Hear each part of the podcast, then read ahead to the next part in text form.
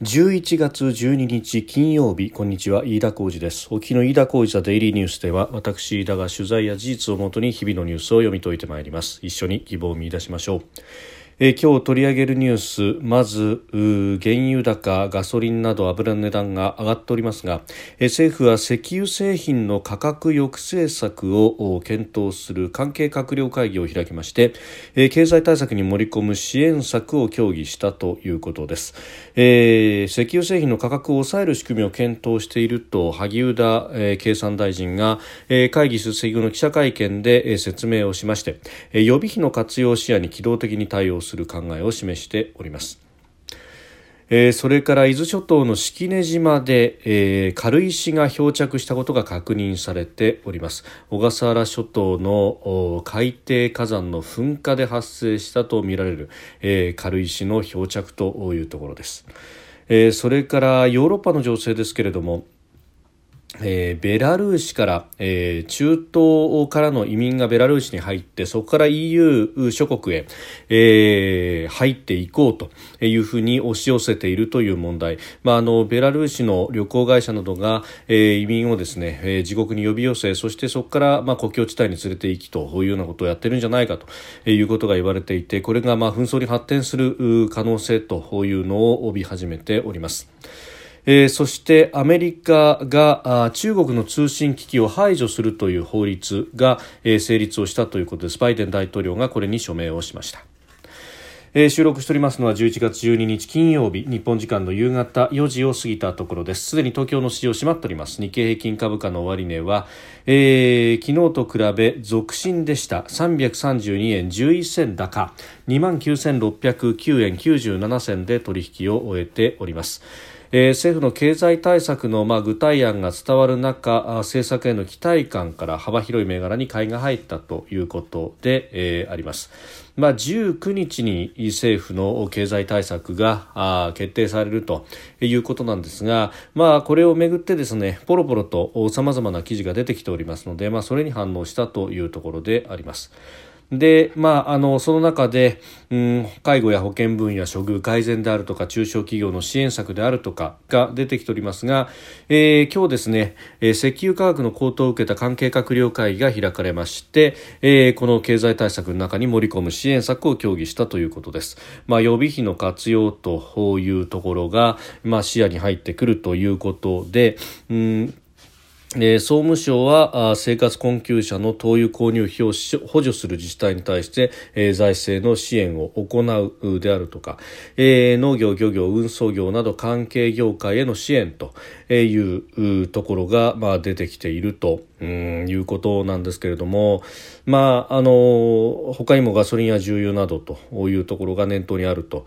いうふうに言われております。まあ、特にあの、えー、地方で車社会というところは、まあ、非常に多いというかむしろあの鉄道等々の、まあ、公共の交通機関を使って、えー、の移動が主流というところの方が、えー、日本全国を見渡せばあまあ、あまり多くはないということが言えると思います。まあ、そこでですね、まあ、あの言われているのはですね、まあ、あのガソリンの価格に対しては、まあ、トリガー条項というものがあって160円を、まあ、断続的にこう超えてくると、えー、リッターあたりですね、えー、いうことになると、まあ、あの揮発油税等の暫定税率を一旦、えー、徴収を、まあ、やめにしてで、えー、値段を下げると。いうようなことができると、まあ、ここでも再三再四申し上げているところでもありますしまた、えーねえー、ガソリンは半分ぐらいが税金ということが言われておりますので非常にこれが、まあ、効果があるんじゃないかということが言われております。なんだかその、まあ、本質論みたいなものからですね、えー、迂回をするような形で、えー、とりあえず線引きをしてで、えーまあ、業界ごとであるとかあるいは品目を絞って、えー、さらに財源としても予備費の活用ということで、まあ、新たな、えー、財政出動ではない形でやるといや本当いかにもこう渋鎮政権というところのまあまさに面目役所だなという、えー、感じがあります。まあいわばですね、えー、財務省政権ここにありという形がまあこういうところにも現れてきているとうんあのそういうことよりもですね、えー、サクッと税金を下げた方が、えー、よほどこっちの方がですねええー、走行性もあるしそして、えーまあ、これだと政府のこのアイディアだと、まあ、業界ごとということになるとですね、まあ、むしろその車を使って生活している人というのは業界関係なくたくさんの人がいらっしゃるというところで、まあ、こぼれ落ちる人が出てきてしまうということも考えるとですねうん決してこれはあの良い策ではないなという感じもありますし、まあ、こうやって小出しに小出しに小出しにしてですね、えーまあ、お金をけちるということとそしてまあ線引きをして業界で分けるということで、まあ、そこにじゃああのこの業界はここというようなですね、えー、既得権が生まれてくるとなんだかそういうところが30年40年前に戻ってしまったかのようなですね、えー、こ考えを覚えるというのはうん私だけなんでしょうか、えー、全く今までの20年30年の歩みとは逆行するような形でこれが新しい資本主義だということになるとそれは私私全く賛成できないというところなんだろうと思うところであります。えー、それからあの伊豆諸島の式根島に軽石が漂着したことが確認されたということですが、えー、これですね船舶の航行や住民生活への影響は確認されていないと、まあ、で軽石これがどこから来たのかというのはなかなかこうね、えー、難しいというか。もともとその軽石がおそらく発生したんだろうと思われるのが、まあ、硫黄島のさらに南の、えー、福徳岡の場というところ、まあ、ここで、えー、大規模な海底火山の噴火があってそれで軽石が、えー、相当数出てきたと。えー、いうことは、まあ、言えるところ。でそれがですね、まあ、硫黄島の辺りだと海流的にですねあの辺は、えー、東から西へ向かって海流があるというところで、えー、大量に発生した軽石はまず西に流れて、えー、そして、えー、沖縄本島の辺りに、まあ、流れ着いたということが言われております。で沖縄本島の辺り特に本島の、えー、中部から北部にかけてというところは、えー、かなり影響を受けてですね、まああの、航空写真などを見ると、えー、港一面が、まああセメントで塗り固めたかのような、えー、灰色の表面をしていてこれが、えー、軽石が敷き詰められているような状態で、まあ、こうなってしまうと冷却のために水を吸い上げて、えー、航行しているという船はその水が吸い上げられなくなるとオーバーヒートしてしまうということもあって、えー、船を出せないという状態になってきたということです。でそれがさらにあの沖縄の本島あたりからですね今度は黒潮に乗って、えー、太平洋沿岸に流れ着くであろうということは前々から言われておりました。であの、この関東近郊に、まあ、式根島伊豆諸島でありますが、えー、この軽石が、えー、その、黒潮の流れに沿ってたどり着くのは11月の末頃だろうということが言われていて、まあ、今日12日ですから、えー、かなり早いと。ですんで、まあ、その、噴出した、あの、軽石の一部がですね、えー、硫黄島のあたりから直接北に流れていって、えー、今回流れ着いたのかあるいは、えー、予想よりもかなり速い速度でですね、えー、沖縄の方から、えー、黒潮によって流れ着いたのかというところで、まあ、だいぶ判断分かれるところだろうということは思います。でそれからまた今後ですね、港などにオイルフェンスを設置して被害に備えるということなんですけれども、まあ、これに関してもですね、えー、来ると分かってて遅いじゃないかというような、えー、まあ指摘もあるというところなんですが、まあ、ただですね、えーまあ、これ2点、え、問題というか、まああの設置する側のこうね、えー事情というのも、まあ、鑑みなければいけないところがあって、えー、まず一つは港にオイルフェンスを設置すると当然ながらですね、まあ、港は封鎖される形になると、えー、外から入ってくる軽石を守るということはもちろんあるんですけれども他方ですね、えー、港から船が出せなくなるということにもなってしまいます。ですんで、えー、ギリギリまでオイルフェンスはせずに開けておかざるを得ないというのが、まあ、1点、えー、でそれからですねあのまあ、この軽石がどこから来たかによっても違うというところもあるんですがまた軽石はその表面に浮いているだけだったらいいんですけれども、まあ、比重によってですね、えー、海中にある場合もあるとそうするとオイルフェンスを出したところで、えー、なかなかあこれがうん、え、意味があるのかどうかというようなところにもなって、え、しまうということで、え、あります。まああのー本格的なですね、えー、黒潮軽石の到来は、えー、11月の末頃だろうというふうに、えー、海洋研究開発機構なども、えー、言っているということですので、まあ、今後に向けて、えー、これはあのきちっと対策をしておかなければいけないんだろうというふうに思います。うんまあ、あの他にも沿岸のですね工場等々の水なども影響があるんじゃないか冷却水に影響が出るんじゃないかということも言われておりますので、まあ、その辺も含めてですね、えー、対応しなければいけないんだろうというふうに思います。またこの辺りそして東京湾にということになってくると、まあ、大型船舶も含めて、えー、シーレーンを寸断するということにもなってくる、まあ、ここに対してですねどういうこう対処ができるのか、まあ、あの大きな船の場合は喫水船がかなり、えーまあ、特に荷物を積んでいれば水に沈んでいますので、えー、取水口が、まあ、水面よりもかなり低いところにあればさほど影響は受けないかもしれないというようなことも言われておりますが、まあ、いずれにせよ影響を最小限に抑える必要があるだろうというふうに思います。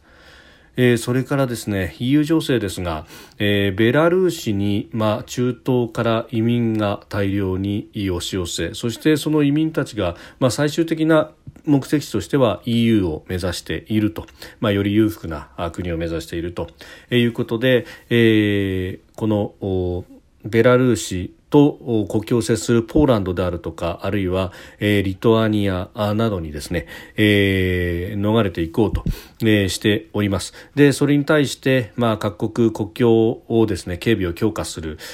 鉄条網を張り巡らすなどをして、え、移民の流入というものを止めようとしていると、えー、いうことが出てきております、まあ、あの EU 側の言い分としてはベラルーシがですね、えー、移民を、まあ、政治的に、えー、利用してで、えーまあ、ベラルーシの強権に対して EU は、えー、経済制裁等を行っておりますので、えー、その報復をしているんだというふうに言っております。で、ベラルーシ側、まあ、ルカシェンコ政権側はですね、えー、EU は人道だなんだっていうふうに言うけれども実際はこういうことをやってるじゃないかと、えー、移民の人権を踏みにじっていると。いうふうにですね、まあ、しきりに宣伝をするということが、まあ、起こっていると。で、まあ、これから冬を迎えるともうすでにかなり厳しい寒さが押し寄せているということがあってですね、えー、もうすでに少なくとも7人の移民が死亡したというような報道も出ております。で EU も全く何もしていないわけではなくてベラルーシに対して、えー、まあ航空便等々を出してですね、まあ、移民を救おうというようなこともやっている、まあ、これ移民が入った国で EU の国内でも面倒を見なければならないということで、まあ、このままいくと、えー、ポーランドなどに、集中をするということで、まあ、その財政を圧迫するんじゃないかというようなことにもなっていきますんで、えーまあ、あのそれをですね、まあ、分散して、えー、受け入れるというようなことをやろうとしているようでありますが、まあ、あのこれをめぐってですね、まあ、あの移民の警備ということを、まあ、名目として、えー、ベラルーシの、まあ、国境警備隊などが、まあ、かなりあの重火器を持っているんじゃないかとグレネード弾などを持っているんじゃないかと、えー、いうことをですねあのポーランド側は指摘したりなんかしていてで、えー、このままいくと、まあ、安全保障に深刻な影響が出ると一触即発というようなことにもなりかねないというところを警告をしております。まああのベラルーシ側はかなりですね、まあ、こうしたたかにやってきているというところで、まあ、EU の側は、まあ、ある意味板挟みになっている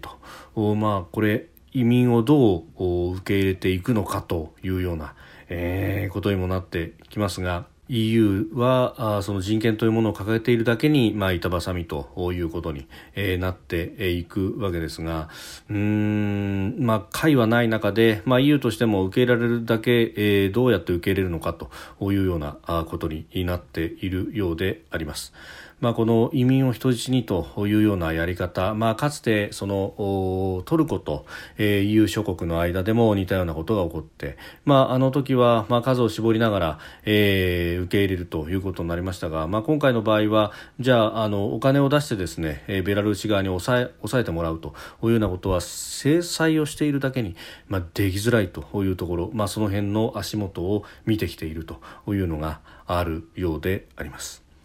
えー、それからアメリカが中国の通信機器を排除するという法律バイデン大統領が署名をして、えー、成立をしました、えー、中国の通信機器大手ファーウェイなどの商品が製品が排除の対象になるということであります、まあ、あの経済安全保障という面で、まあ、これはトランプ政権から引き続いていたところなんですけれども、まあ、ただ大統領令でやるというのはあなかなか無理が出てきたということがあるのできちっと立法してでやっていくということになったということです。まあ、これ一旦大統領令がですね、えー、撤回された時には、まあ、バイデン氏が中国に対して甘くなったんじゃないかということも言われましたけれども、まあ、今回一応署名をして、えー、そうではないんだという形を鮮明にした形になりました。まあ、認証の付与はアメリカの連邦通信委員会 FCC が担うということで、まあ、すでにですね、中国の企業5社の製品に関しては認証しない方針というのを発表しておりましたので、まあ、ここまでは規定路線とというところですが、まあ、この先 FCC がその認証の付与をするというところで、まあ、あの日本製の商品であってもじゃあ半導体がどこから来たんだとか安全なものであるのかというようなことに対しては、えーまあ、あ厳しい選定がされる可能性があると、まあ、これ中国製品でしょ日本関係ないでしょというようなことにも、まあ、ならない可能性も少し抑えていた方がいいのかもしれません。飯田小泉デイリーニュース月曜から金曜までの夕方から夜にかけてポッドキャストで配信しております。番組ニュースに関してのご意見感想飯田 TDN アットマーク Gmail.com までお送りください。飯田小泉デイリーニュースまた明日もまた来週もぜひお聞きください。飯田小泉でした。